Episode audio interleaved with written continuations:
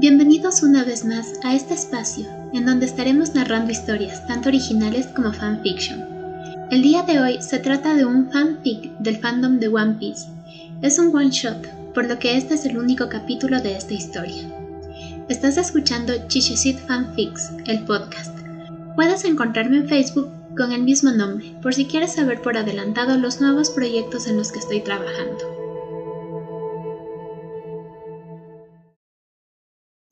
Solas.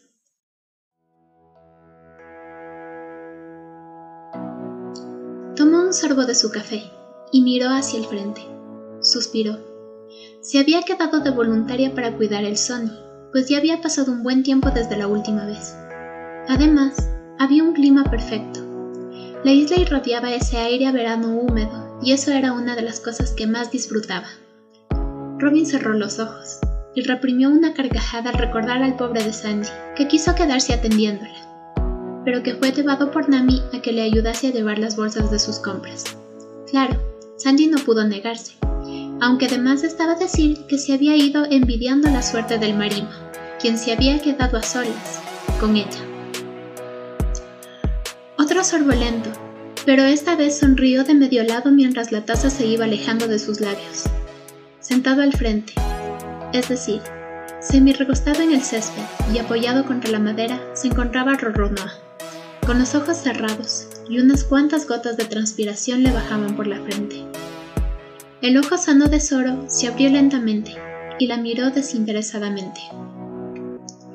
Un ambiente de total calma se respiraba en la cubierta. Se podían escuchar los graznidos de las aves, las olas chocar contra la madera y la taza de porcelana posarse sobre los labios de la arqueóloga. El viento hizo un sonido leve, y eso solamente podía significar una cosa. ¿Se han ido todos? Le preguntó Zoro, con la voz ronca. Hace media hora, Kenshin-san. Le respondió mientras se levantaba dejando la taza de café a media sobre la mesa. Mujer, esas cosas se avisan. Zoro se incorporó un poco para sentarse y dejar su cómoda posición. Se quedaron así un momento, escuchando a fondo el silencio que solamente en esos momentos podían disfrutar. Los pasos de Robin fueron resonando lentamente hasta quedar a pocos centímetros del espadachín. Se puso en cuclillas para quedar a su altura. Las miradas de ambos se encontraron profundamente y como si estuvieran sincronizados, sonrieron al mismo tiempo.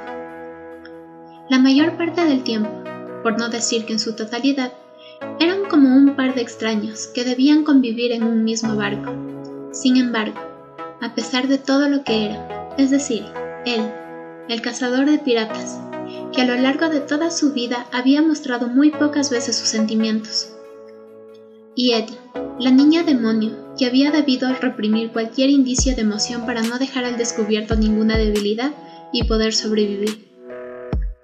Habían aprendido que a veces los sentimientos afloraban sin llamarlos, y ya no era de extrañarse el hecho de que a veces se sorprendían a sí mismos dedicándose miradas y sonrisas de complicidad. ¿Por qué no vamos de compras? Le había propuesto Nami esa mañana. Robin solamente negó con la cabeza y le sonrió. Con este último pensamiento relajó su cuerpo al completo y se dejó caer sobre Zoro como tantas otras veces cuando se quedaban a solas en el barco.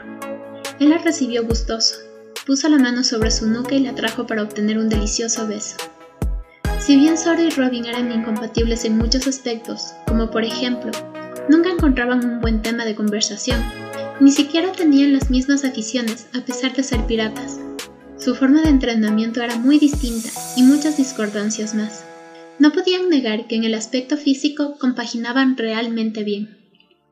Las manos de Zoro empezaron a pasearse sobre la espalda de Robin, llenando todo su cuerpo de descargas eléctricas placenteras y un hormigueo que iba desde el contacto producido y se esparcía hacia toda terminación nerviosa. Tras haber comprendido que quizás pasarían varios meses antes de que se volvieran a encontrar en una situación similar, Zoro y sus hábiles manos hicieron su trabajo, quitando prenda a prenda hasta dejarla semidesnuda, e hizo lo mismo consigo mismo. El solo roce de los cuerpos era motivo de excitación infinita. Sentir cómo los besos de le arrancaban suspiros sonoros y discordantes era haber llegado a un clímax adelantado, y ni hablar de los gruñidos que él soltaba cada tanto, roncos y secos. Robin enlazó su mano con la del espadachín para tener un mejor apoyo, y Zoro supo que estaba lista para el siguiente paso. Se fue incorporando hasta quedar a una altura adecuada, y así, lentamente, le fue penetrando mientras sus ojos se volvían blancos de placer.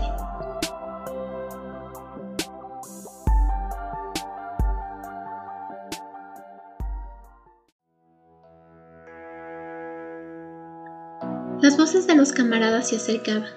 Robin abría lentamente los ojos para encontrarse entre los brazos de Zoro. Sentir su aroma era algo que en verdad le extasiaba hasta niveles insospechados, y el roce de su piel tosca y curtida era una de las sensaciones más anheladas. Lo miró dormido, con una sonrisa que no podía significar nada más que había disfrutado al máximo el encuentro. Recordó la primera vez, cuando se habían quedado solos porque Robin solamente quería leer y a Zoro simplemente no le apetecía bajar a la isla. Zoro había intentado mantener una conversación con ella sin obtener mayores resultados, pero Robin y su percepción casi infinita había descubierto las verdaderas intenciones que se escondían entre las gotas de sudor y un leve sonrojo. Desde ese día supo que la mayor parte del tiempo Zoro podía ser bastante osco en su trato con ella, pero en esos momentos, y solamente en esos momentos, podía ser también la única razón por la cual se quedaría vigilando el barco. Fin.